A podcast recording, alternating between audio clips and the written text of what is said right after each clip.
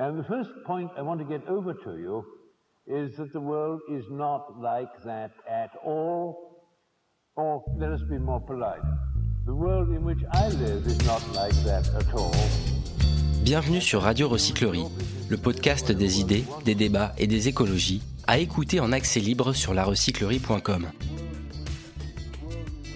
Située à Paris, la recyclerie est un tiers-lieu éco-responsable qui propose, en 2020, de repartir à zéro pour construire une société plus juste, plus durable. Animé par Céline Julien et Julien Guérin, cet atelier conférence propose d'explorer des pistes pour donner plus de sens à son travail. utile, épanoui dans mon job, retrouver du sens au travail. C'est quand même tout un programme. On a une heure et demie. Je ne suis pas sûre qu'on aille jusqu'au bout de la question en une heure et demie, mais en tout cas, L'intention qu'on a, c'est à la fois euh, de vous permettre de, vous questionner. Donc vous allez voir, à un moment donné, on va vous demander de travailler euh, ou d'échanger en tout cas euh, autour de cette question-là avec les personnes qui sont assises autour de vous. Je vais vous donner quand même quelques éléments, on va dire théoriques, sur qu'est-ce que c'est que le sens au travail, comment, voilà, comment on peut un peu plus le décrire et le regarder, et le décoder autrement que une grande question très vaste et très complexe.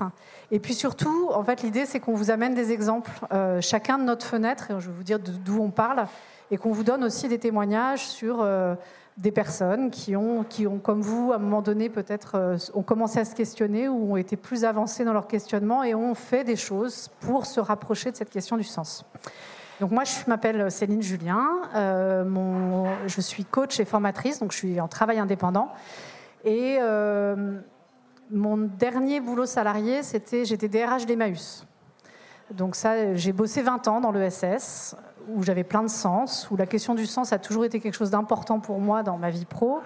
Et euh, je ne vous raconterai pas forcément tout de suite maintenant, mais du coup, à un moment donné, je me suis aussi posé la question de sens, même en tant que DRH d'Emmaüs.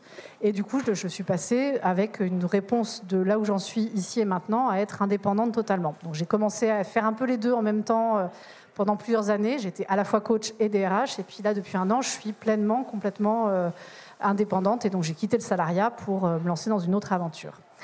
Et donc, je suis coach et formatrice, notamment pour une structure qui s'appelle Mon Job de Sens. Dont vous avez peut-être entendu parler, qui accompagne des personnes justement qui cherchent à trouver plus de sens dans leur vie professionnelle et notamment sur des questions, euh, se rapprocher des questions sociales et environnementales. Donc en fait, nous, on, a été trois à créer cette structure-là.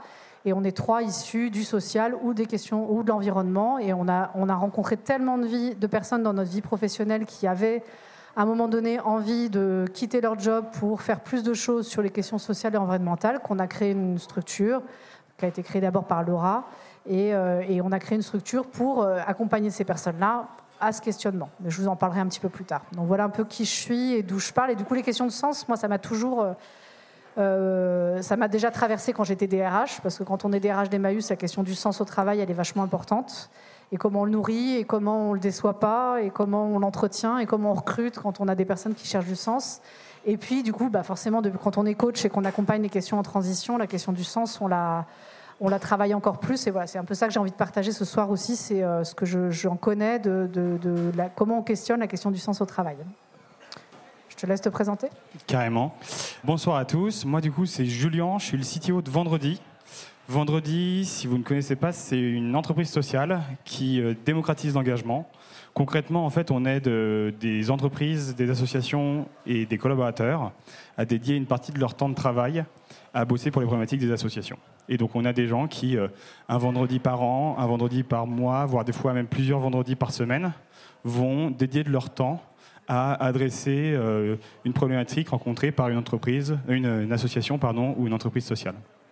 Du coup, vous en doutez, on croise pas mal de gens qui euh, se posent des questions sur ce le sens au travail. Et nous, on intervient peut-être moins dans la phase de réflexion, mais plus euh, après, pour se dire comment passer à l'action, parce qu'en fait, le sens au travail, ça a plein de facettes, et ça peut être par des toutes petites choses, tout comme par des grands revirements.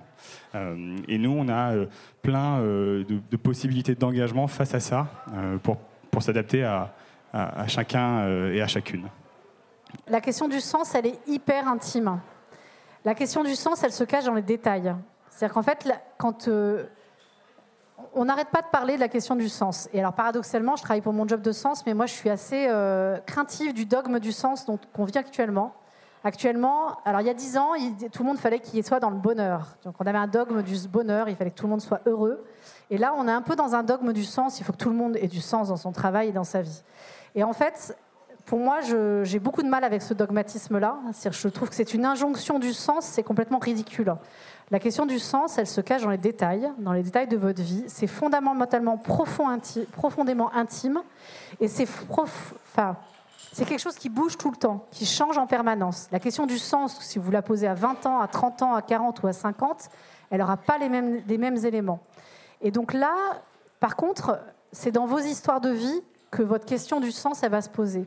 Et donc, c'est en vous questionnant sur qu'est-ce que vous aimez faire, mais pas euh, de manière générale, en disant mais qu'est-ce que j'aime faire dans la vie et qu'est-ce qui fait sens pour moi, mais plutôt sur les petits éléments de détail, sur les choses qui vous touchent, sur euh, qu'est-ce qui vous a passionné? Vous posez cette question-là. La dernière fois que je me suis sentie épanouie, c'était quoi l'histoire? Et c'est en en regardant dans les petits détails que vous allez commencer à avoir des éléments de réponse sur qu'est-ce qui fait sens pour vous. Alors, je vais rajouter le ici et maintenant, dont on entend beaucoup parler. Donc, qu'est-ce qui fait sens pour vous ici et maintenant? Et donc, la première chose, alors je ne sais pas ce que ça vous a fait de lire ça, et peut-être si vous avez envie de prendre la parole, euh, n'hésitez pas. Mais du coup, c'est vraiment de se dire, euh, faites attention euh, à ce dogme du sens, et à la fois, osez vous poser cette question qui est profondément intime et qui vous apporterait probablement plus effectivement de bonheur et d'épanouissement dans votre travail en se la posant.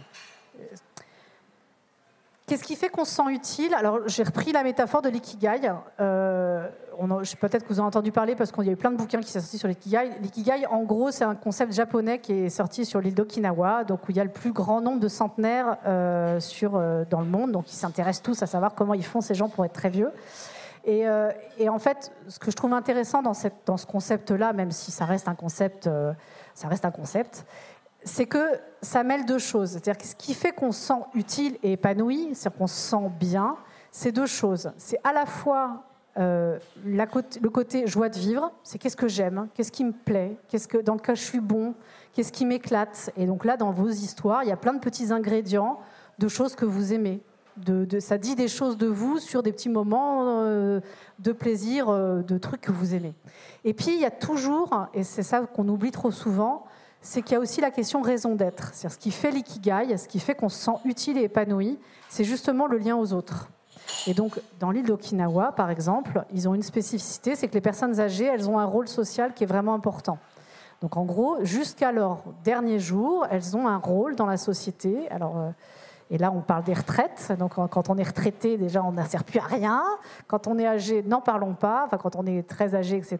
Bah, à Okinawa, une des grosses différences, au-delà du fait qu'ils mangent principalement végétarien, du poisson, des légumes et des fruits, c'est aussi que euh, jusqu'au bout, jusqu'au dernier jour, on a un rôle social dans la société. On a un lien avec le collectif et on a une place dans un collectif. Et en fait, c'est un des éléments importants de qu'est-ce qui fait que je me sens utile et épanouie. C'est à la fois quelque chose que j'aime, que je sais faire, et à la fois quelque chose qui donne un sens pour le collectif et pour le monde entier. C'est-à-dire, je me sens appartenir à ce vaste monde ou à ce petit monde quand c'est un univers plus restreint. Et c'est un des éléments qui fait dire qu'est-ce qui fait qu'on dit que je suis épanoui, utile. Donc tous les, les, tous les mots que vous aurez, vos amis qui vont vous dire, mais si tu n'as plus de sens dans ton travail, fais ça, va faire ci, va faire ça, ça parle d'eux, et c'est certainement très juste pour eux, mais en fait, ça dépend de comment vous, vous avez envie de vous sentir utile et épanoui. Donc ça reste quelque chose de très questionnant pour soi et soi. Je vais vous donner quelques éléments. Alors ça, c'est une, euh, une, étude qui... Enfin, c'est une simplification d'un modèle d'une nana qui s'appelle Estelle Morin, qui est psycho du travail québécoise. Les Québécois, ils sont souvent très en avance sur nous pour plein de choses intéressantes. Donc moi, je l'ai un petit peu simplifié parce qu'elle, elle a plus de 16 éléments, donc je l'ai un peu simplifié en 9. En gros, elle, ce qu'elle dit, c'est que qu'est-ce qui fait qu'on a l'impression d'avoir du sens? Et en fait, il y a neuf choses qui font qu'on a l'impression d'avoir du sens. Donc, je vais vous en parler. Et puis, euh, du coup, Julien, si tu as des exemples illustrants, tu peux euh, intervenir. Euh, il y a neuf éléments. Et en fait, vraiment, ce qui est important, c'est que, du coup, c'est très personnel. On peut avoir tous besoin d'ingrédients différents. Et un peu comme les goûts de papille, il y a des fois dans la vie, on a, besoin, on a envie de sucrer. Puis il y a des phases dans notre vie, on a moins envie de sucre, où on a envie de plus épicé. Donc, ça change tout le temps. Euh, il y a des ingrédients qu'on a très envie en début de carrière professionnelle généralement et souvent moins sur la fin. Donc en fait, cette question des ingrédients, c'est une jauge qui bouge en permanence en fonction de là où on en est de sa vie. Et donc du coup, une fois de plus, quand on se pose la question du sens au travail, il ne suffit pas d'aller travailler dans, une, dans l'ESS, dans une ONG ou pour les questions environnementales pour avoir du sens. C'est un des ingrédients, un ingrédient important, mais ce n'est pas le seul. je vais les décrire rapidement un ingrédient, je vais prendre en haut et puis je vais tourner dans le sens des aiguilles d'une montre. Le premier ingrédient, c'est développement et apprentissage. On sent qu'on a du sens quand on sent qu'on apprend. C'est souvent un ingrédient qui est hyper important en début de carrière, qui prend un peu moins d'importance souvent au cours de la carrière. Selon, sauf qu'il y a des personnes, moi j'en fais partie, qui fait partie des gens que. Moi j'ai changé de boulot cinq fois depuis que j'ai commencé à travailler, j'ai pas arrêté de me former et je pense que je ferai encore cinq boulots dans les 20 prochaines années vu que je suis à peu près en milieu de carrière, enfin, vu que la loi est 62 ans, je suis encore en milieu de carrière, euh, vu que ça n'a pas changé. Euh, donc du coup, moi, probablement que cet ingrédient-là, il reste fort. Mais pour plein de gens, c'est souvent un ingrédient qu'on a souvent besoin en début et un petit peu moins en fin. Donc c'est un des ingrédients qui bouge. C'est le fait de tout le temps apprendre. C'est un des ingrédients de sens. En fait, ça me fait penser à, justement, quand on parle de ça, de sens au travail, où on voit tout de suite, euh, souvent le sens au travail, c'est euh, je vais aller faire autre chose, je vais aller monter un tiers-lieu, je vais aller bosser dans une asso, etc. Et en fait, ça, ça me fait penser à, beaucoup des personnes qu'on accompagne. Elles reviennent d'une mission, ils ont fait euh, un, deux, trois jours dans et elles se disent Ah, mais en fait, c'est super, parce que ce que j'ai appris dans ma boîte, je l'utilise dans une asso. Et donc, en fait, les deux ingrédients qui font que ces personnes-là sont, à ce moment-là, heureuses ou épanouies, c'est elles ont appris quelque chose à un moment donné euh, grâce à leur environnement professionnel et euh, derrière elles vont pouvoir aussi le restituer. Et je trouve ça intéressant de se dire en fait, ben, euh, association, entreprise, tout le monde a un peu à apporter dans la balance et c'est pas que d'un côté où on trouve le sens quand on fait des choses en association et puis en entreprise il n'y a aucun sens ou en tout cas il est dur à trouver. Le deuxième élément de sens, c'est la rationalité du travail. C'est le fait d'avoir des objectifs clairs, fixés, et d'avoir une charge de travail qui est ajustée à ce qu'on est capable de faire dans une journée normale et en fonction de son, sa, capacité de travail. Ça, c'est un des points qui est très souvent déséquilibré, et ça qu'on soit dans le privé, dans le SS, etc. En tout cas, quand on à un moment donné, on se dit, ah, là, j'ai plus de sens dans mon travail, c'est souvent un des points, sauf qu'en fait, du coup, celui-là, on a tendance à le masquer on a tendance à se dire non, c'est pas ça le problème, c'est que j'ai un manager à la con, c'est que de toute façon ils y comprennent rien, c'est que j'ai trop de boulot, c'est que je m'ennuie. Et souvent, en fait, la rationalité du travail, c'est un point qui est, en tout cas, c'est un des éléments qui fait souvent la bascule dans la perte de sens. On se sent dépassé. C'est un des éléments qui amène vers des épuisements professionnels, etc. Et ça, honnêtement, alors moi j'ai fait 20 ans de SS, même s'il y a des éléments qui sont différent en termes de culture entreprise dans l'ESS, dans le privé, on est bien d'accord. La rationalisation du travail dans l'ESS, c'est pas le fort de l'ESS non plus, quoi. Voilà, en termes d'objectifs, euh, moi quand j'étais à Emmaüs, sauver le monde et, sauver tous les SDF qui sont dans la rue, c'est un objectif qui n'est pas très rationnel quand même. Hein. On pourrait y passer 24-24 toute une vie entière, qu'on n'y arriverait malheureusement pas. Donc en fait, du coup, la question de la rationalité, elle est, c'est souvent un point de bascule vers une perte de sens. La question de l'argent souvent, quand on cherche à, changer, surtout quand, et nous, c'est les gens qu'on accompagne beaucoup à mon job de sens, j'ai un bon poste, j'ai plutôt un salaire qui me va bien par rapport à mes besoins. J'ai envie d'aller travailler dans l'ESS, dans l'environnement, et là, je me rends compte que les salaires se divisent par deux ou trois. Et là, je me dis, mais comment que je vais faire? Et du coup, on dit, ah ouais, non, mais quand même, j'ai des valeurs, euh, putain, ça me fait vraiment chier.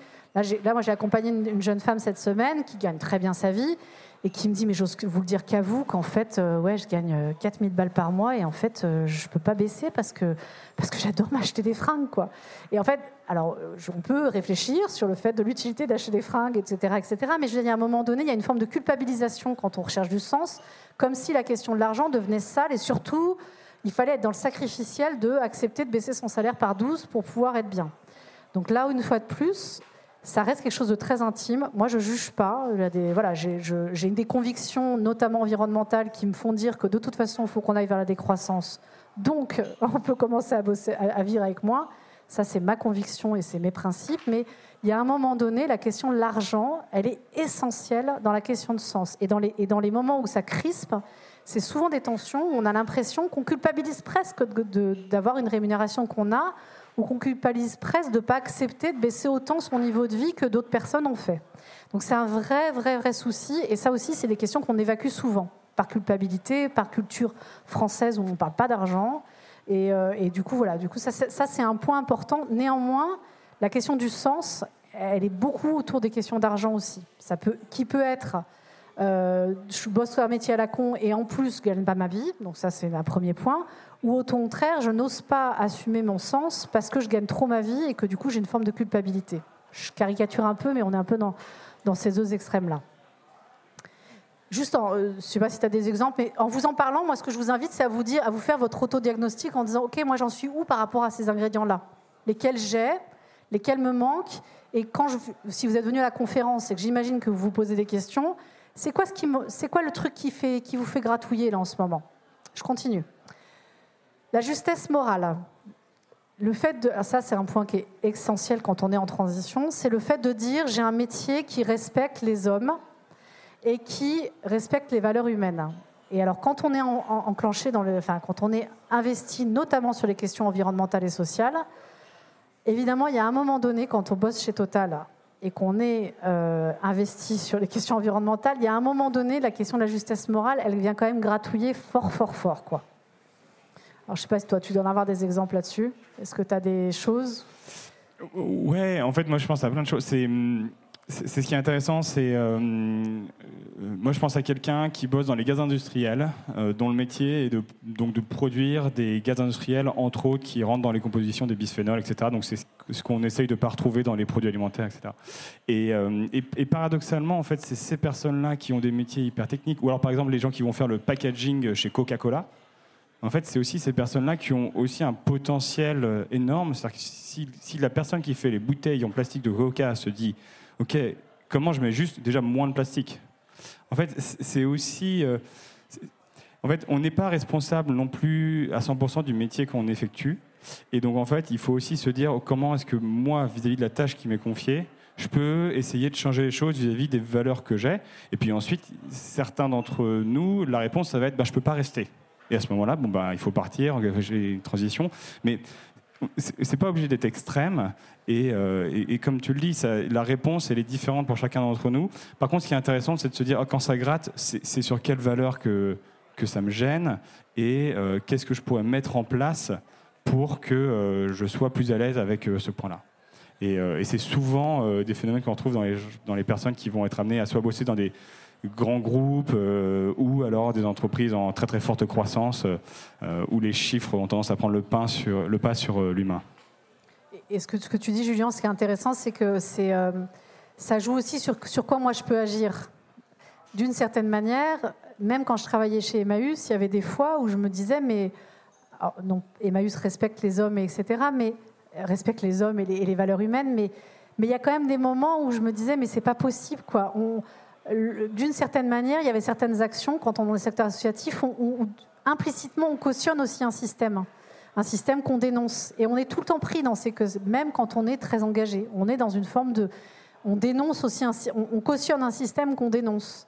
Euh, voilà, par exemple, si Maüs se, se, démerde pour avoir des tonnes de, de, places pour des personnes qui dorment à la rue, bah, d'une certaine manière, le gouvernement, il n'a pas besoin de se bouger pour en créer. C'est bon, le secteur associatif fait le boulot, en plus à moindre coût.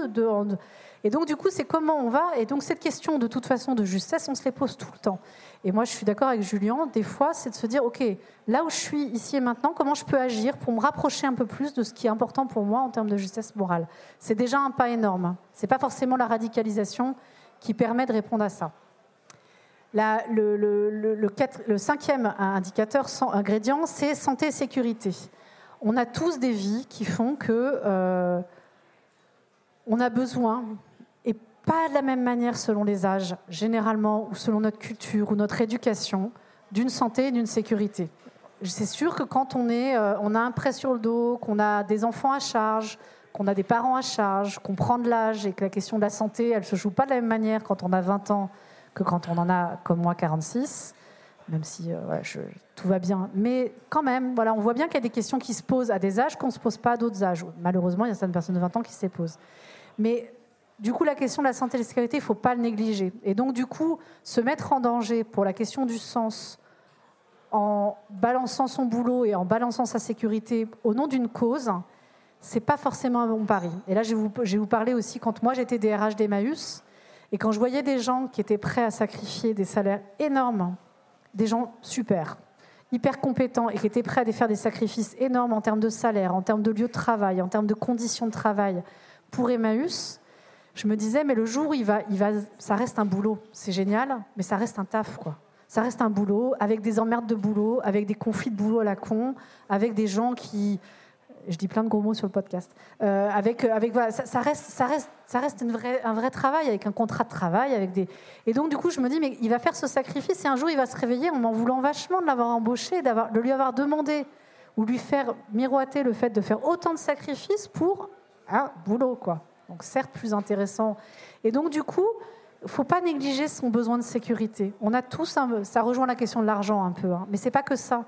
C'est aussi euh, son confort de travail, c'est aussi euh, ce que j'offre à mes enfants quand on en a, etc. Et donc du coup, en tout cas, cette question du sens, elle vient vachement questionner ça. Se poser la question du sens et se dire j'ai envie de travailler pour l'environnement, ne négligez pas au moment où vous posez cette question-là de vous confronter à cette question-là. Et elle est vraiment juste il faut se la poser. Sinon, vous risquez d'être dans le sacrificiel et c'est vraiment pas bon ça. ça c'est pas bon pour vous et c'est pas bon pour la cause que vous voulez défendre. Tu me dis ensuite à qualité des relations. Ça, c'est un des points. Euh, c'est pareil, c'est un des points sur rationalité au travail qui fait basculer. Généralement, c'est quand on voit les gens qu'on accompagne, et ça tu me diras, euh, c'est souvent parce qu'il y, a eu des conflits avec des gens euh, qui nous faisaient chier dans le travail qu'on a décidé de changer. C'est quand même souvent le point de bascule qui dit, et en plus je bosse avec des cons, euh, fait, fait, un point de bascule qui fait dire non là c'est juste plus possible. En tout cas ça c'est un vrai point pivot. Ou alors c'est le truc qui nous retient. Là, moi, j'ai accompagné quelqu'un qui bossait dans l'aérospatial, donc envoie des fusées dans l'espace et qui, à côté de ça, fait du zéro déchet, est très investi sur des questions. Et du coup, il se disait, mais en fait, voilà, ma journée, j'envoie des fusées dans l'espace, et le, week-end et le soir, je travaille sur des questions. Voilà. Donc à un moment donné, euh. et à côté de ça, en fait, ce qu'il faisait, c'est qu'il adorait son boulot parce qu'il adorait les gens avec qui il bossait, et il n'arrivait pas à partir. Et eh ben, faut le respecter ça. Alors c'est autant le truc qui nous fait basculer, où on se dit en fait, franchement, j'ai envie de partir parce que je peux plus bosser avec ces gens, que le truc qui nous fait rester. Eh bien ouais, mais la foi, c'est vachement important. C'est un élément de sens. C'est-à-dire que, en gros, cette personne-là, si elle bossait dans un truc qui a une bonne cause, mais avec des gens qu'elle ne pouvait pas sentir, je pense qu'elle aurait une crise de sens encore plus puissante. Alors, plus individuelle probablement que, que presque euh, philosophique ou, euh, voilà, d'idéal, mais elle aurait une sacrée crise de sens dans pas longtemps. Donc, en fait, ça, c'est un élément qu'il ne faut pas négliger. De ce que ça fait, c'est un des éléments forts de crise de sens. Il y, a certaines personnes qu'on accompagne qui vont aller faire des missions très très longues, c'est-à-dire qu'on va partir quasiment deux ans temps plein dans des associations. Euh, et souvent, ces personnes-là, il y, a un, shift culturel, c'est-à-dire qu'il y a, euh, c'est pas les mêmes manières de faire, c'est pas les mêmes manières de, voilà, de se retrouver, de communiquer, etc. Et souvent, à l'inverse, sur les premiers mois, on a un effet un peu retour où les personnes, elles reprennent au téléphone et nous disent, mais en fait, je suis encore plus perdu qu'avant parce que euh, je ne sais pas comment faire, je ne sais pas comment parler, je, suis seul à la pause déj, des choses euh, un peu idiotes, mais qui sont hyper importantes. Euh, le seul message qu'il y a derrière qui est important, c'est en fait, on ne se rend pas compte à quel point nos habitudes, elles sont ancrées en nous. Et il faut aussi, lorsqu'on est un peu en quête, un peu en train de chercher autre chose, s'autoriser à se faire bousculer. Et lorsqu'il y a quelque chose, enfin, lorsqu'on ne sait pas comment agir dans une situation, le plus simple, ça reste encore de le dire à l'autre euh, et, généralement, la situation se débloque très très vite. Et donc du coup, voilà, si vous réfléchissez un peu à ces questions de sens, etc., vous allez peut-être trouver d'autres manières de faire. C'est normal, c'est pas grave, et c'est facile euh, de euh, bah, d'en faire quelque chose, quoi. Un autre point, c'est l'autonomie. C'est la capacité d'exercer mon jugement et d'avoir des initiatives. Donc ça, c'est un des éléments aussi de perte de sens. C'est les fameux, les aussi les bullshit jobs dont on parle souvent qui effectivement, l'autonomie, c'est pas que l'autonomie de euh, je fais tout seul dans mon coin sans qu'on vienne m'embêter, mais c'est aussi justement cette capacité à être autonome dans sa réflexion, à être force de proposition. Ça, c'est un des éléments de sens qui est important. J'ai moins de choses à vous dire là-dessus, même si ça reste un élément important. Le troisième, enfin, l'avant-dernier euh, élément, donc le huitième ingrédient, c'est la question de la reconnaissance. J'ai besoin d'être reconnu pour mes résultats, pour ce que je fais, pour mes compétences. J'ai besoin d'être reconnu pour mon implication. Quand on fait un, switch de un univers professionnel sur lequel on a fait un diplôme et on y a bossé pendant 3, 4, 5, 10 ans, et on décide de faire une reconversion, ou en tout cas de faire un switch un peu fort, on peut avoir une belle reconnaissance sur son implication. Avec le bémol, là je me remets la casquette de recruteur d'Emmaüs, qui est euh, c'est super d'avoir des gens impliqués, mais euh, moi j'ai pas envie de les épuiser quoi. Donc à un moment donné, euh, trop impliqués, en tant que DRH, j'étais vigilante sur le fait de dire que les gens, fallait pas qu'ils soient non plus. Enfin, c'était bien qu'ils soient impliqués, mais dans la mesure du respect de leur écologie personnelle et de leur bien-être, il fallait qu'ils se reposent quand même. Par contre, souvent, quand on change de métier et qu'on n'est plus reconnu pour sa compétence, quand on avait par exemple une expertise très technique dans un métier et qu'on fait complètement autre chose, on perd ça. Et c'est un peu ce que tu dis aussi, Julien, qu'on est, on perd quelque chose. Quoi. On se sent plus reconnu, alors qu'avant j'étais euh, hyper reconnu dans ma compétence, dans ma boîte privée euh, qui polluait beaucoup. Là, je me retrouve peut-être dans une boîte qui, euh, est beaucoup plus investie, mais n'empêche que je suis plus reconnu pour ce que je suis. Ça ne veut pas dire qu'il ne faut pas le faire, mais en tout cas, c'est un vrai pas à faire c'est un vrai pas ne faut pas le négliger, cet aspect sens. Aussi, à quel point c'est important d'être reconnu dans ce qu'on a fait, dans son savoir-faire, dans son être. Donc, ça aussi, c'est quelque chose qui prend du temps et qui, et du coup, moi, je trouve qu'en ça, l'expérience de ce que Vendredi, ce qu'il propose, donc cette idée d'aller en immersion, c'est une super manière de faire une transition en douceur, de d'essayer de voir comment ma compétence, elle pourrait être utile à d'autres. Euh, je sais pas, je suis dire comme dans une boîte, comment je peux être dire comme dans une asso? C'est pas aussi évident que ça, mais des fois de le faire un petit peu, ça me permet de réajuster et de voir à quel niveau je pourrais être euh, voilà, euh, OK dans ma reconnaissance et dans ce que je sais faire. Ne sais pas si tu as un exemple qui vient? En fait, j'ai à peu près tous les exemples de personnes qu'on envoie dans des associations qui viennent en tête parce que c'est l'un des éléments clés. C'est bah, souvent les associations, elles ont besoin de temps, de compétences, etc. Donc dès que des gens viennent les aider, il y a un retour de reconnaissance qui est assez fort. Euh, et donc du coup, bah, moi je vous invite à le faire parce que ça fait du bien. Euh, ce qui est aussi intéressant, et là c'est plus sur la notion des compétences, c'est euh, des fois lorsque les personnes savent pas trouver ce qu'elles pourraient réaliser dans un autre cadre, ce qu'on utilise, c'est pas forcément la notion de compétence, c'est la notion de talent. Alors c'est un petit peu différent. la différence, c'est généralement, le talent qu'ont les bons vendeurs, c'est le relationnel. Et donc, en fait, euh, la compétence, c'est vendre, et euh, le talent, c'est euh, le relationnel. Et en fait, ça, c'est utile parce que ça peut être réutilisé dans plein de contextes. par exemple, bon, une association, rarement, elle vend des choses. Par contre, elle a plein de relations avec des mairies, avec le gouvernement, avec des collectivités locales, etc. Et donc, certainement que ben, si euh, vous, au quotidien, dans votre métier, vous êtes amené à vendre, ou en tout cas avoir des relations commerciales, vous pourriez euh, avoir d'autres relations. Alors là, c'est un exemple sur ça, mais ça, s'applique à peu près sur euh, tout type de compétences. Et donc, c'est voilà, une manière d'y réfléchir. Et aussi, si vous savez l'exprimer, ben, naturellement, vous trouverez plus facilement d'autres cadres dans lesquels l'appliquer. Et dernier ingrédient, euh, qui est j'ai terminé volontairement par ça, hein, l'utilité sociale et la contribution, qui est souvent l'ingrédient par lequel les personnes arrivent quand elles disent Moi j'ai envie d'avoir du sens dans mon travail. Ce qui est à la fois très cohérent avec le Likigai que je vous présentais tout à l'heure, qui est à la fois très cohérent avec malheureusement la société dans laquelle on est et avec les préoccupations qu'il y a, notamment euh, évidemment euh, climatiques. Mais souvent, on arrive par ça. Et donc, en fait, oui, c'est un élément de sens qui est hyper, hyper, hyper important. Se sentir utile et sentir que notre action, elle a du sens dans le collectif. Alors, ça peut être petit, euh, par cercle concentrique. C'est un des éléments de sens qui est essentiel. Néanmoins, je réinsiste sur le fait que c'est vraiment pas le seul. Donc, c'est pas, c'est, c'est, pas, c'est, j'ai presque envie de dire c'est nécessaire mais pas suffisant. Même si, mais là, c'est un peu trop. En tout cas, c'est si vous aviez que ça et que vous aviez rien sur les autres éléments, euh, vous auriez autant une crise de sens chez Emmaüs, chez Greenpeace, chez euh, Zero Waste, euh, tout ça, si vous aviez que ça qui vous nourrit et si vous n'étiez pas nourri sur les autres sens. Ou alors, malheureux, vous pouvez être très heureux dans votre travail sur l'ensemble des autres éléments, il vous manque cette brique, ou en tout cas une bonne partie des autres, il vous manque cette brique utilité. Ok, il n'y a pas que le boulot dans lequel on se réalise, quoi.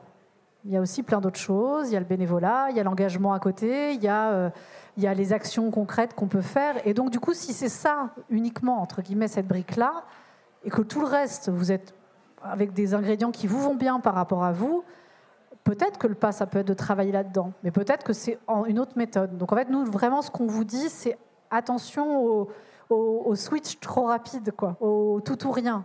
Euh, et alors là, j'ai vraiment envie de. Je veux bien qu'on échange un peu aussi si vous avez des questions. Là, si on faisait le temps, on ne va pas le faire parce qu'on est trop nombreux, mais si on prenait le temps individuellement à dire, OK, si on faisait notre petite jauge chacun de là où vous en êtes, sur chacun des ingrédients, j'en suis où Tiens, celle-ci, je l'ai. Celle-ci, ça me manque. Finalement, quand je dis que je suis en perte de sens, c'est quoi vraiment le sujet? C'est quoi vraiment ou les sujets qui finalement, euh, il n'y a peut-être pas que utilité sociale, il y a peut-être aussi mes relations, puis il y a peut-être aussi la question de la rationalité, et puis il y a peut-être la question du, de l'apprentissage. Moi, ça a été, toutes mes crises de sens, elles sont passées sur le fait que j'avais l'impression de rien apprendre, à chaque fois. Et donc, du coup, c'est toujours le moment de la bascule, au moment où je me suis dit, tiens, je vais changer de boulot, je vais faire autre chose. Ça, ça a toujours commencé par là au final, j'ai refait la boucle et je suis allée sur autre chose que l'apprentissage. Mais ça a, toujours, ça a toujours été le bascule comme ça. Et donc peut-être aussi analyser dans les changements que vous avez faits, quand vous avez eu d'autres crises de sens dans votre vie, à commencer par euh, quand vous étiez au collège ou au lycée, ou même après, où vous vous êtes dit, mais qu'est-ce que je fais ici? Bah, ça, a commencé par quoi, votre crise de sens à vous? Comment vous fonctionnez par rapport à cette question-là? Et vraiment, je vous invite à le faire parce que ça permet non seulement de dézoomer sur une question qui est hyper... Euh, euh, on a un peu le vertige quand on pose la question du sens. Hein. Il y a un côté très existentiel hein, du sens de la vie et de la mort et de, cette vie sur Terre. Là, tout de suite, ça fait un peu, c'est un peu vertigineux. Et quand on se la pose comme ça, ça permet un tout petit peu juste de ranger, en disant OK, là-dessus, je suis nourri en fait, et là-dessus, ça me manque. Donc, je vous invite vraiment à le décortiquer et à dire ce qui est juste pour vous, et du coup, de pas trop écouter ce que les gens vous disent en disant si tu veux plus de sens, avec mon, histoire que, attention au dogmatisme, il faut du sens dans le travail maintenant pour être épanoui. Euh, ça, c'est votre recette à vous, quoi.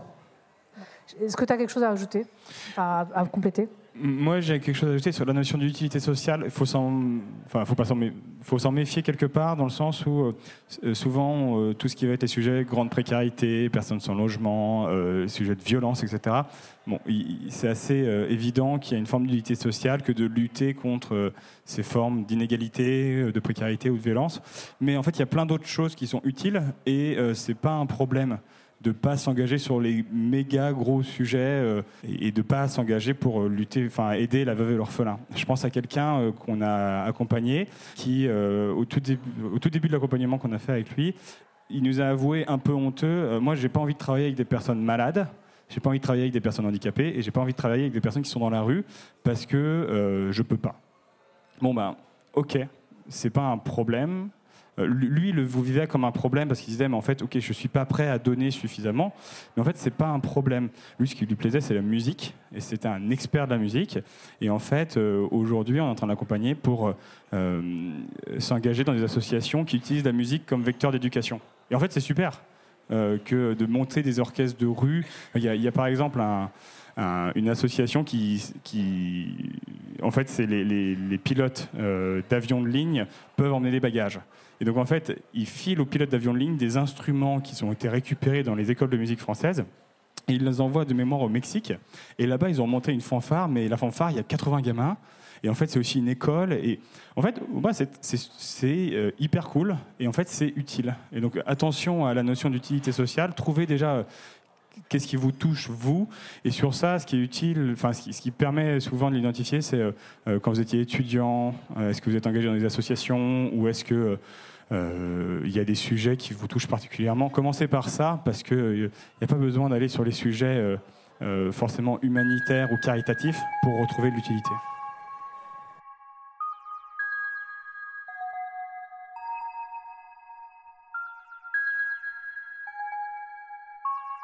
Prise de recul, introspection, expérimentation.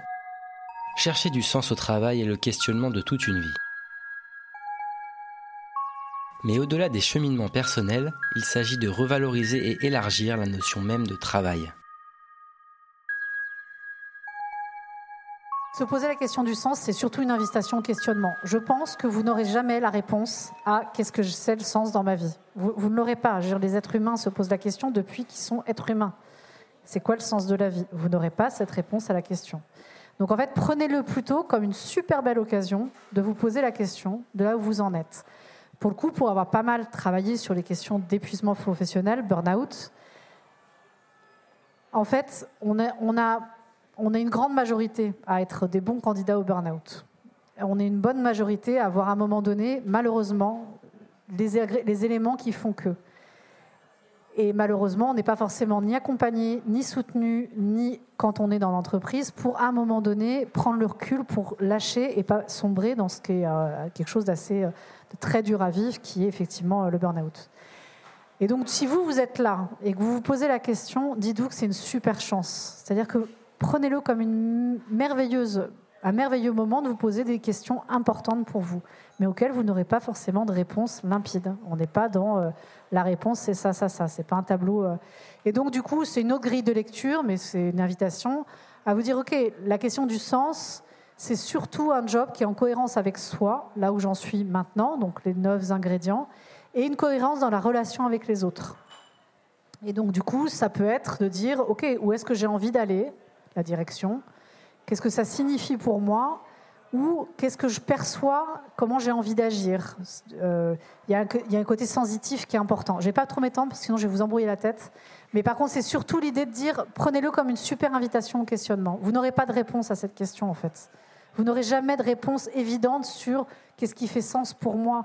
Il y aura à un moment donné quelque chose qui va s'éclaircir parce que vos, vos ingrédients, bah, vous en aurez plus qu'avant, vous, en aurez, un peu plus de visibilité. Mais il n'y aura jamais un moment donné, vous allez vous réveiller le matin en disant euh, c'est ça qui fait sens. Ça n'arrivera pas ou c'est très. Enfin voilà, ça c'est un peu un leurre. Euh, donc voilà, je vais vous dire, par contre, c'est une super invitation au questionnement et à vous questionner sur plein de choses qui sont quand même super importantes dans la vie en tout cas importante pour être bien avec soi. Donc être épanoui et sentir utile. Nous, ce qu'on vous dit, c'est que de, quelle que soit la manière dont vous avez envie de vous poser, déjà c'est une question qui prend du temps. Donc euh, soyez doux avec vous sur le fait que moi, la dernière euh, mutation que j'ai faite quand je suis passée de DRH à indépendant, ça m'a pris 18 mois de réflexion. J'ai mis 18 mois et pourtant je suis formée au coaching, machin, enfin j'ai tous les outils a priori pour, euh, bon, qu'on ne s'applique pas à soi-même, mais qu'on peut appliquer aux autres, mais pour m'aider au bon questionnement, etc. Ça m'a pris un an et demi de réflexion, parce que j'ai dû lutter contre mes peurs, parce que j'avais mes angoisses personnelles, parce que, parce que, il y avait plein de choses sur lesquelles j'ai dû lutter petit à petit. Ça m'a pris un an et demi. Nous, ce qu'on observe à mon job de sens, c'est que des transitions professionnelles, ça prend entre six mois et deux ans. On ne change pas comme ça du jour au lendemain. Donc en fait, soyez doux avec vous. Ça prend du temps. C'est la, la réflexion, ça prend du temps. C'est même un cadeau que vous pouvez vous faire. Et du coup, nous, ce qu'on vous dit, c'est que la meilleure manière de réfléchir, c'est plusieurs choses. C'est expérimenter, découvrir, euh, s'engager, s'engager, en, agissez en fait, faites des choses, euh, allez tester, et puis faites-vous accompagner, si vous en avez envie, faites-vous accompagner pour euh, accompagner cette réflexion. Le côté accompagnement, c'est plus ce qu'on fait à mon job de sens. On va dire que le côté engagement et agir, c'est plutôt ce qu'on fait. Du coup, c'est un peu ça qu'on va rapidement vous présenter. Alors, nous, par exemple, ce qu'on propose, ça illustre en fait ce qu'on dit. On propose un programme d'accompagnement qui s'appelle le parcours Ikigai, voilà, d'où la métaphore.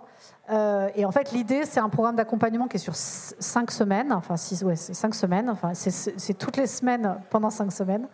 Et en fait, on se voit trois heures en collectif. On est des petits groupes, on est 6 euh, à 8 généralement. C'est arrivé qu'on soit 10, mais c'est vraiment le grand max. Et on est, des, on est des petits groupes et on est trois heures où on prend le temps de la réflexion. C'est assez étape par étape.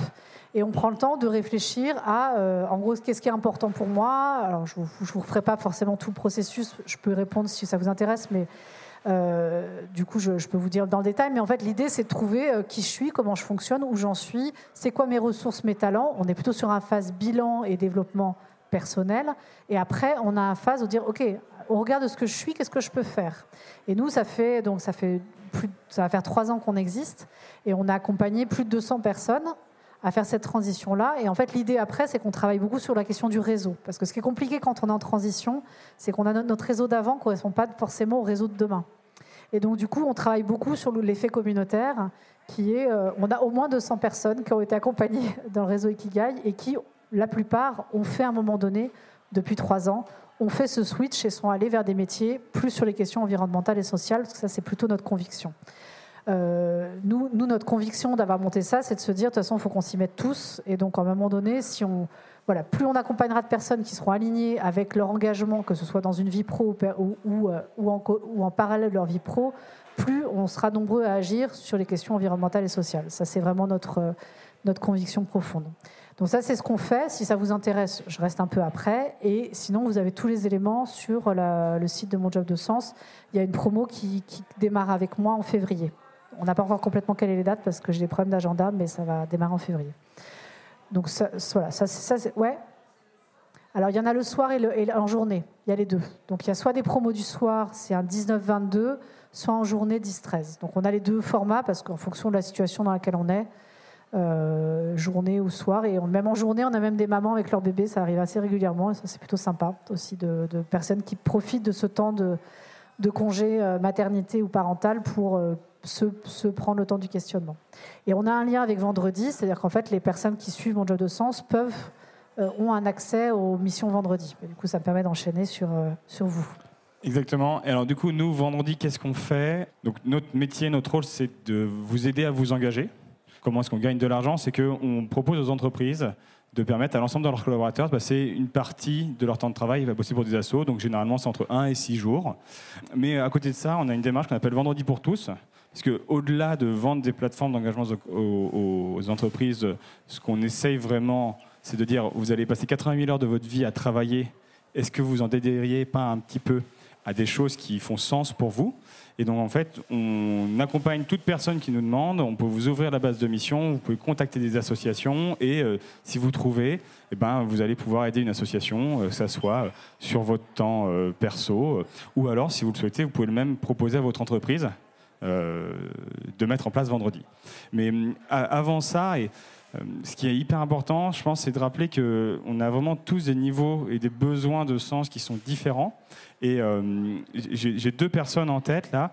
Euh, c'est une personne qui euh, a fait une mission de trois jours dans une association et qui, avant de faire cette mission-là, disait Ok, je sais plus trop à quoi cher. Moi, je suis dans le e-commerce. Donc, en fait, ce qu'on fait, c'est qu'on achète des pubs sur Google et Facebook pour que des gens achètent des produits chez nous. Et mon métier, c'est d'optimiser ça. Et cette personne, elle a aidé une ONG dont j'ai plus le nom en tête à optimiser une campagne de levée de dons. Donc euh, elle utilisait ses compétences de marketing pour, euh, pour ça.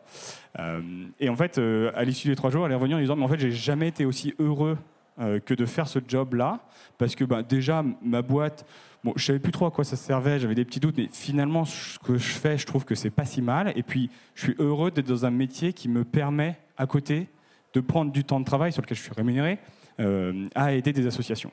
Et en plus de ça, les compétences que je développe au quotidien, euh, chaque jour euh, dans l'année euh, pour ma boîte, eh ben, je vais les remettre en œuvre dans des associations, etc. Et, donc voilà, bah, cette personne, son bon niveau à elle, c'est entre 1 et 3 jours par an. Et puis une autre personne qu'on a accompagnée qui, elle, a réussi à négocier avec son entreprise que pendant un jour par semaine, chaque semaine, elle serait dans une association. Et donc euh, l'entreprise a accepté, elle est passée en gros à 80%. Et puis euh, au bout de deux ans, ça lui convenait plus. Elle avait besoin d'aller plus loin et du coup elle a quitté son taf et puis elle est passée dans une autre, euh, enfin elle est partie vers une autre aventure pro en association. Et, et, en fait c'est deux parcours qui sont hyper valables. Il n'y en a pas un qui est mieux que l'autre, il n'y en a pas un qui est plus utile que l'autre. c'est simplement deux personnes qui avaient des besoins différents. et la clé c'est juste de commencer par des petits pas et euh, que ça soit avec Vendredi ou même en bénévolat, euh, il y a plein de structures, d'organisations euh, dans lesquelles vous pouvez vous investir, déjà ne serait-ce qu'une journée. Et voilà, Vendredi, on est ravi de vous aider à faire ça si vous le souhaitez. vendredi, c'est dans toute la France. il y a un peu plus de missions en Ile-de-France parce que ben, on est à Paris et donc du coup c'est plus facile pour nous de développer. Mais on a des missions à Brest, à Pau, à Lille, à Marseille, partout. Ouais, vas-y. Vous nous avez incité à tester et à expérimenter. Et euh, justement, je voulais savoir quels sont les dispositifs qui permettent quelqu'un qui est en CDI déjà dans une entreprise pour pouvoir le faire, en dehors peut-être de euh, l'expérience vendredi, parce que j'en connais pas. Est-ce que tu connais d'autres dispositifs, toi? Alors, en dehors de vendredi, en fait, euh, il y, y, a toutes les plateformes qui vous permettent de faire du bénévolat, déjà, parce qu'en fait, c'est une forme d'engagement. et euh, je réfléchis, mais en fait, à travers. Euh, alors, ça dépend si c'est sur votre temps perso ou votre temps professionnel, parce que forcément, avec votre temps professionnel, il faut l'accord de votre employeur. Mais par exemple, il y a aussi quelque chose qui se fait de plus en plus et qui, lorsque c'est euh, bien pensé et hyper intéressant, c'est le team building solidaire. Donc, c'est proposé cette année, au lieu d'aller faire un team building classique, sur une activité, je ne sais pas, que ce soit du sport, un skate game, etc., bah, de le faire peut-être dans une structure à, impact positif. Et ça, pareil, il y a plein d'associations qui peuvent, qui peuvent vous accueillir. Et puis sinon, voilà, le bénévolat, par essence, c'est déjà un, vecteur hyper fort, et en particulier ce qu'on appelle nous le bénévolat de compétences, c'est-à-dire que euh, c'est des missions qui ne sont pas des missions de pur bénévolat très manuelles, où vous allez pouvoir mettre en place euh, vos compétences euh, techniques ou humaines au service d'une association. Et après, alors là, je me repositionne casquette DRH. alors, moi, c'est ce que j'ai fait, c'est ce que j'ai permis à d'autres de faire euh, quand j'avais euh, j'avais cette casquette-là. C'est effectivement d'être sur du temps partiel. Après, on est dans, dans, dans un pacte salarial qui n'est pas neutre, hein. mais c'est euh, voilà, moi, moi c'est faire du temps partiel pour consacrer du temps. Si l'employeur n'est pas d'accord, il y, y, a des solutions quand même qui existent. Après, il n'y a pas d'autres dispositifs au, sens strict du terme par rapport à ça. Euh, moi, ce que j'ai juste envie de vous dire, là, pareil, je reprends ma casquette. J'ai beaucoup recruté, évidemment, quand j'étais DRH. Je suis en lien avec énormément de DRH de l'ESS, donc euh, j'ai beaucoup partagé. Je connais très bien Orientation Durable, qui est le cabinet de recrutement de l'ESS avec qui euh, je suis très proche professionnellement et j'ai beaucoup travaillé avec eux. Globalement, l'expérience bénévolale est quand même vachement, vachement valorisable dans, dans une candidature ESS. C'est-à-dire que par rapport... Alors, je ne suis pas du privé, donc je vais peut-être dire un truc hyper caricatural. Mais je pense que euh, ça fait partie des univers où euh, l'engagement bénévole, non seulement est bien valorisé, mais euh, c'est pas parce que vous n'avez pas fait deux ans de bénévolat que ça n'a pas du sens. Moi, j'ai souvenir d'avoir des gens qui postulent à Emmaüs, qui avaient juste été bénévoles dans le salon Emmaüs, ça dure deux jours par an. Hein. Mais le fait qu'ils soient bénévoles, déjà, ça me touche. En tout cas, sur le CV, moi, je le vois et tout de suite, ça, ça prêtait une attention qui n'était pas la même, enfin, objectivement. Et aussi, ça permet à la personne de dire autre chose de ce qu'elle avait perçu de ce qu'on faisait. C'est le fait qu'elle illustre en disant un peu ce que je vous ai fait faire tout à l'heure avec une histoire, en disant ben voilà, quand j'étais au salon, voilà ce qui m'a touché, voilà ce que j'ai vu. Ben, tout de suite, la candidature n'est pas la même. Donc vraiment, si vous avez vraiment envie d'aller dans l'ESS et que vous n'avez pas forcément d'expérience, dans l'ESS, on embauche plein de gens qui n'ont pas d'expérience dans l'ESS. Hein. Vraiment, vraiment beaucoup. Alors, sauf si vous voulez être éduque ou assistante sociale, là, il y a un diplôme dédié. Mais il y a vrai, enfin, c'est de plus en plus vrai que les, mélanges se font. Ça reste des freins, il faut quand même un peu plus se justifier quand on vient du monde bancaire. Il y a des, petites craintes, mais elles sont facilement levables, notamment par l'engagement bénévole. Alors oui, c'est du sacrifice de temps et d'argent parfois, hein, donc euh, j'entends que ce n'est pas forcément évident à faire, mais en tout cas, ne négligez pas cet aspect-là si votre stratégie, c'est d'aller dans l'ESS, même quand vous venez du privé. C'est très valorisé et valorisant, et ça vous permet, vous aussi, de tester en me disant est-ce que vraiment j'ai envie d'aller là-dedans Enfin, une fois de plus, moi je parle d'Emmaüs, j'adore cet assaut, c'est génial, mais Emmaüs c'est le bordel comme dans une salle de vente. Hein. Et donc du coup, il faut, adhérer à la culture emmaüsienne. Vous allez dans une salle de vente, vous voyez comment c'est, vous dites la culture de, boulot, ça va être à peu près la même chose. Moi j'adore, il y a plein de gens qui adorent, mais je peux aussi comprendre qu'on ne supporte pas. C'est pas carré quoi. C'est comme une salle de vente. Apple Box. Je, je réponds à ta, enfin, on répond à ta question? En partie? Ok. J'ai juste un truc à ajouter sur ça, c'est euh, une autre manière de mettre plus de sens ou d'essayer de s'engager aussi, c'est euh, comment est-ce que euh, demain, au quotidien, dans, votre quotidien personnel ou au travail, vous pouvez essayer de, je sais pas, utiliser moins de plastique ou réduire l'empreinte carbone ou si vous êtes dans une entreprise, cette entreprise, a priori, elle vend quelque chose, peut-être que vous pourriez faire en sorte que ce qu'elle vend, si c'est utile les associations, elles le vendent moins cher ou elles l'offrent. Euh, et puis troisièmement, euh, peut-être que euh, rien que juste en interne, vous pouvez contribuer à avoir un climat professionnel plus apaisé, à être plus à l'écoute de, la difficulté que peut rencontrer un collègue ou une collègue. Et en fait, ça, c'est aussi des manières d'agir qui sont hyper simples, qui demandent assez peu de temps et assez peu d'argent. Et, et, qui peuvent vous mettre sur la voie de trouver qu'est-ce qui fait sens pour vous et demain de le développer dans votre boîte actuelle, dans une future, euh, dans une asso, euh, ça c'est moins important presque. Est-ce qu'il y a d'autres questions ou envie de partage ou euh? Moi, ce qui, ce qui m'inquiète un peu dans, pour ce genre de, de changement, en fait, c'est que j'ai l'impression qu'il y a vachement moins de boulot dans l'ESS que les autres boulots, en fait. le manque d'emploi, en fait. Euh, vous êtes dans quel secteur Enfin, quel type de quel type d'emploi, en gros hein Que je viserais Ouais. bah, Moi, ce serait vraiment RSE, le conseil en développement durable, euh, pour accompagner les entreprises. Et j'ai l'impression que c'est bouché et qu'il y en a plein de jeunes qui arrivent sur le marché avec plein de diplômes. Donc la reconversion difficile. Quoi. Alors, sur l'aspect offre d'emploi dans l'ESS, non, il y a beaucoup de boulot dans l'ESS. Alors l'ESS, c'est un gros mot pour dire plein de trucs différents. C'est tout le secteur associatif, coopératif, etc. Il y a quand même vachement de recrutement. Ça représente 10% des emplois en France, donc non, c'est quand même un lieu. Par contre, quand on recible RSE, je suis d'accord avec vous, ça fait partie des postes qui sont plus demandés. Et alors moi, j'ai presque envie de vous dire, si vous avez vraiment envie d'investir sur les questions environnementales, malheureusement, c'est peut-être pas en étant responsable RSE que vous serez plus actif en termes d'agissement. Des fois, on a plus d'impact sur les questions environnementales en n'étant pas forcément sur des postes étiquetés environnement. Donc oui, sur les postes RSE, il y a une certaine tension parce qu'il y a eu beaucoup de diplômes qui ont été créés, parce qu'il n'y a pas tant de postes que ça. Dans les grosses entreprises, il y a quoi? Il y a un, deux, trois postes max. vraiment dans les grosses, quoi. Mais un poste. Pour plusieurs milliers de salariés. Voilà, c'est ça. Donc oui, effectivement, ça fait partie des. Et puis du coup, euh, alors pour le coup, moi, pour en connaître aussi certains dans des grosses boîtes, euh, ça tourne, c'est d'entre-soi après. Le poste RSE de LVMH, telle filière, il va sur ma telle filière, et puis après, il y en a un autre, enfin, ça tourne. Donc effectivement, ça fait partie des postes qui sont plus en tension. Mais par contre, ces compétences RSE, elles peuvent être transférables dans plein, plein de domaines. Hein. Euh, voilà, je vais toujours parler d'Emmaüs, mais c'est quand même l'expérience de la dernière expérience. Dans, à Emmaüs, il y avait des postes euh, d'une personne qui a été chargée de mission sur les questions développement euh, de l'agriculture, l'agriculture dans les communautés et tout ce qui est économie d'énergie dans les groupes Emmaüs. C'est pas exactement RSE, mais en fait, finalement, dans la logique, on a eu des profils de gens qui avaient une vraie compétence RSE, qui voulaient juste mettre cette compétence au service de l'habitat des personnes qui sont accueillies dans les communautés. Alors oui, effectivement, c'est pas l'étiquette responsable RSE dans une grosse boîte. Mais il y, a plein de ponts qui sont transférables. Mais je suis d'accord avec vous, ça, ça fait partie des métiers sous tension. Le reste, non. Et des postes dans l'environnement, il y en a quand même de plus en plus. Hein. Mais il faut un peu tordre le cou. Tu vois, c'est pas, c'est pas pouf paf quoi. c'est pas, euh, c'est pas évident. Merci. Euh, moi, j'avais une question. Bah, c'est un peu pareil. En fait, si on veut se réorienter, changer de job, euh, on doit un peu faire face au problème de repartir à zéro, avec effectivement pas mal de jeunes maintenant qui sont super bien formés, qui ont fait des diplômes pour ça.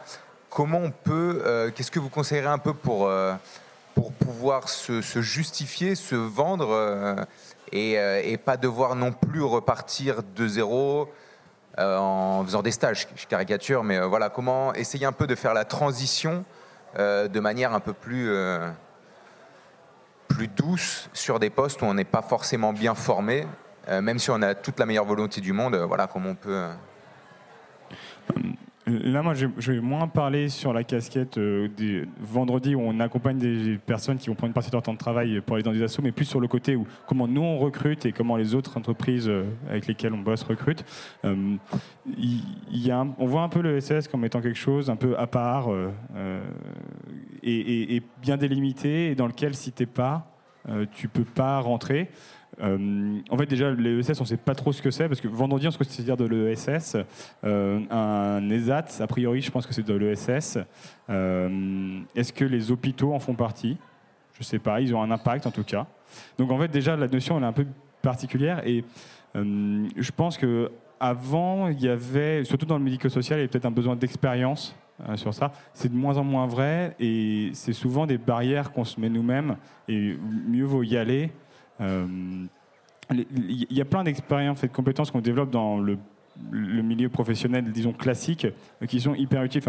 Euh, une association comme une entreprise sociale a besoin d'avoir bah, soit des clients, soit des bénévoles, a besoin de tenir ses comptes, de faire des fiches de paye, de de communiquer, de faire en sorte qu'en interne, ça soit à peu près bien organisé. Et, hum, en fait, sauf dans des métiers industriels hyper spécifiques, généralement, il y a les mêmes boulots euh, dans l'ESS ou dans des milieux à impact plus positif. Moi, je, rejoins Julien, je pense que c'est une question que probablement que certains d'entre vous se posent. Honnêtement, alors, je dirais, voilà, si vous avez été, je sais pas, euh, responsable informatique euh, chez Total, ce soit, et que vous avez envie d'être maraîcher bio, alors oui, effectivement, là, il y a un sacré gap. Parce que techniquement, en termes de transférabilité de compétences, il doit y en avoir, mais c'est un peu plus. Euh, voilà.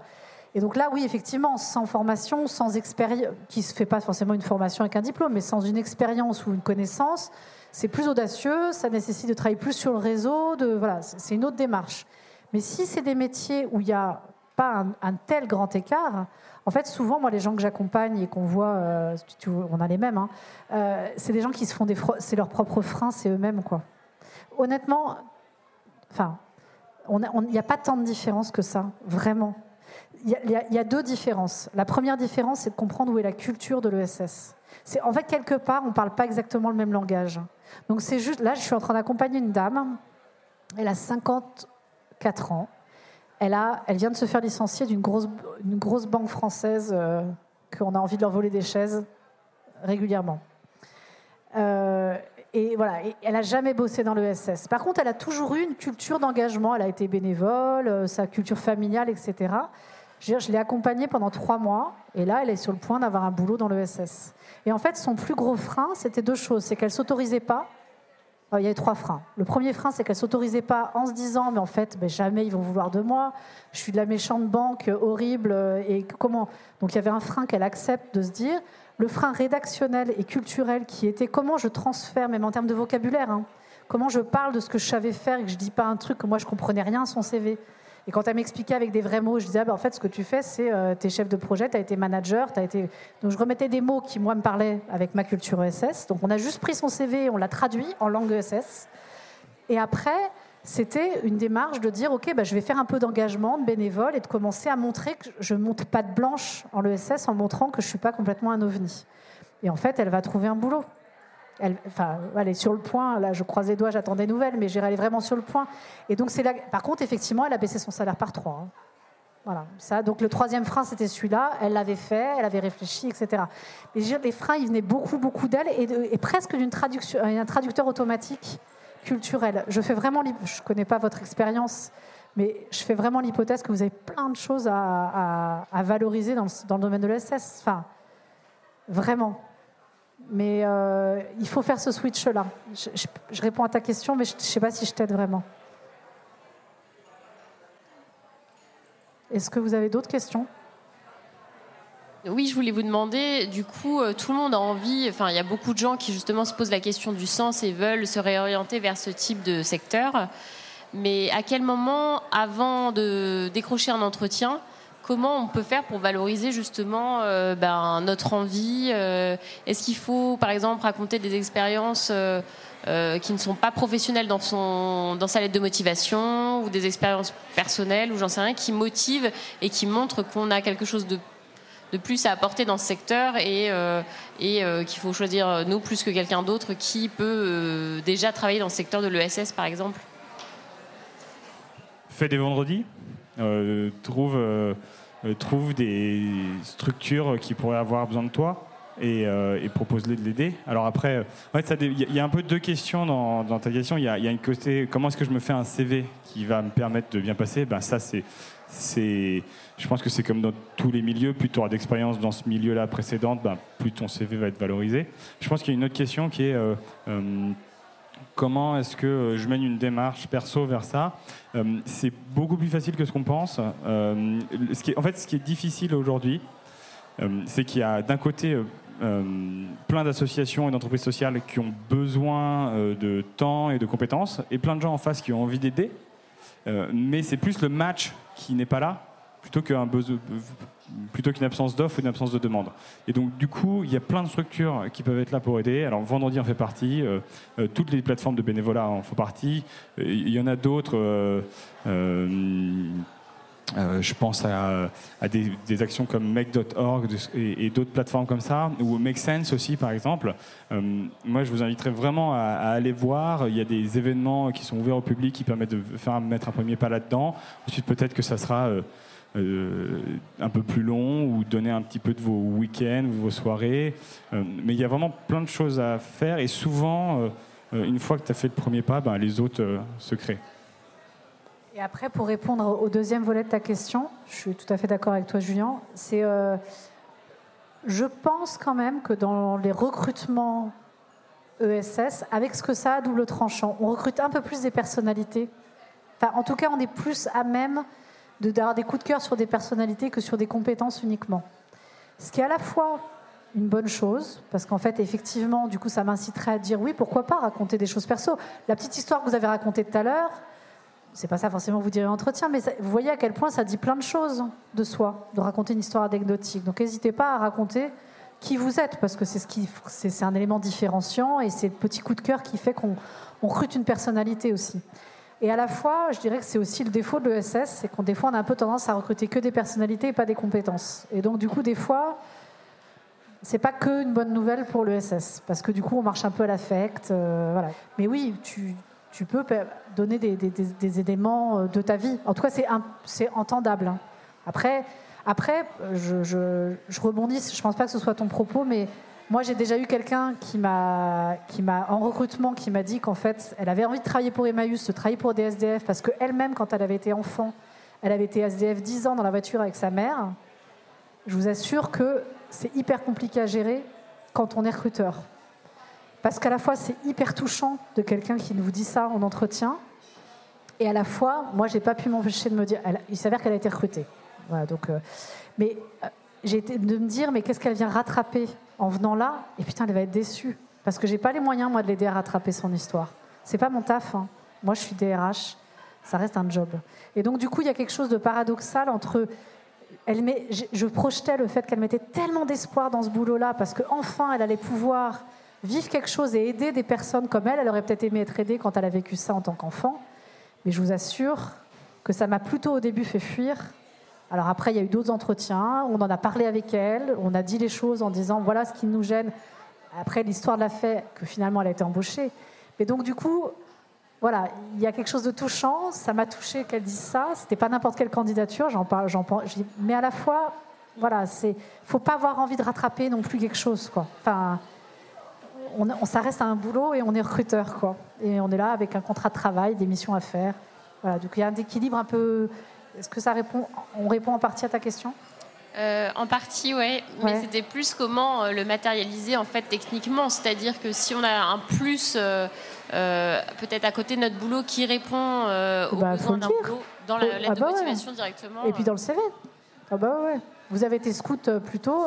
franchement, il y a beaucoup d'assauts qui adorent les scouts. Je trouve que c'est génial, les scouts. voilà, oui, ça, montre que vous avez une sensibilité, qu'il y a un chemin, quoi. Il y a un chemin de raisonnement qui fait que vous ne débarquez pas. Vas-y. Il y avait derrière toi, il y avait quelqu'un qui voulait poser une question. Moi, j'avais une question plus sur la partie réseau.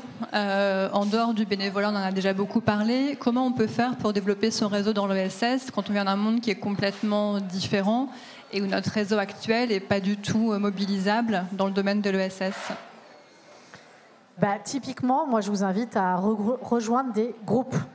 Alors, euh, voilà, je vais reparler de mon job de sens, mais c'est une réponse. Euh, c'est effectivement, bah, voilà, il y a un groupe de 200 personnes, plus notre réseau personnel à, chacun des, formateurs et des coachs. Euh, et, c'est vrai que le groupe marche beaucoup. Et après, ça peut être ben voilà, vous êtes euh, béné, enfin vous, vous, vous, êtes sur euh, chez XR, euh, vous êtes, alors c'est pas forcément du bénévolat, mais engagez-vous dans des groupes d'autres personnes qui qui vous connecteront à du réseau. Enfin, je, je pense qu'il n'y a pas, de mon point de vue, il n'y a pas d'autre méthode vraiment. Et après, élargissez, c'est-à-dire que peut-être que dans votre famille, il y a des gens qui sont impliqués dans l'associatif, peut-être qu'il y a des vos voisins, enfin en tout cas, il n'y a pas d'autre moyen que de se connecter avec des vrais gens qui travaillent. Par contre, ça peut aller assez vite, parce que pour le coup, il y a une forme d'ouverture aussi. C'est assez facile de rencontrer des gens qui travaillent dans le secteur associatif. Pas tous, hein, mais globalement, c'est plutôt, euh, plutôt pas trop compliqué. Il n'y a pas des énormes barrières. Mais oui, ça, se reconstruit. Il n'y a, que d'autres collectifs qui ouvriront, de mon point de vue, et le bénévolat, mais euh, j'ai pas d'autres. Franchement, il n'y a pas de miracle là-dessus. Hein. Moi, j'ai juste un message. Euh, en fait, lorsqu'on se pose la question comment est-ce que je peux être plus utile ou plus épanoui à travers mon travail, c'est parce que souvent le travail qu'on conçoit aujourd'hui bah, n'est pas épanouissant pour nous. Du coup, il faut être prêt à, envisager le travail sous un autre angle. Donc c'est pour ça que euh, nous, enfin, ce qu'on appelle le bénévolat aujourd'hui, c'est en fait c'est assez vague comme notion, mais finalement c'est du temps que j'ai est-ce que je peux faire quelque chose de différent Donc quand je suis pas rémunéré, on a tendance à appeler ça du bénévolat, mais derrière, ça recoupe plein de réalités et c'est s'autoriser à faire ça, c'est une manière de rencontrer des nouvelles personnes et du coup, derrière, de développer le plus de réseaux. Et franchement, euh, voilà, euh, restez ce soir et invitez des gens qui sont ici à aller boire une bière. Euh, venez plus souvent à la recyclerie, c'est un super lieu ressource. Pour ce qui s'y passe, pour les conférences, pour les gens qui viennent ici. Enfin, je veux dire, a priori, je n'ai pas d'analyse de la clientèle de la recyclerie, mais, mais je fais l'hypothèse qu'il y a quand même un certain nombre de gens qui viennent ici consommer qui sont aussi dans cette frange-là de gens qui ont envie de s'engager, etc. Donc en fait, effectivement, il faut côtoyer des lieux et, et ici, c'est un bel exemple. quoi. Merci Julien. C'est la première fois qu'on animer tous les deux, donc je suis hyper contente parce qu'on a, on a amené à se rencontrer souvent et ça fait plaisir de, de, co-animer avec toi. Merci pour vos questions. On espère que ça vous a apporté des éléments de, de réponse et puis à, bientôt peut-être dans un, un contexte euh, ou un autre cadre. Merci.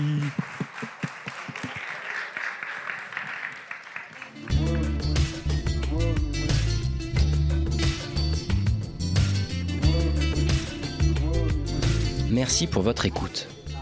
Toutes nos émissions sont disponibles en podcast sur larecyclerie.com.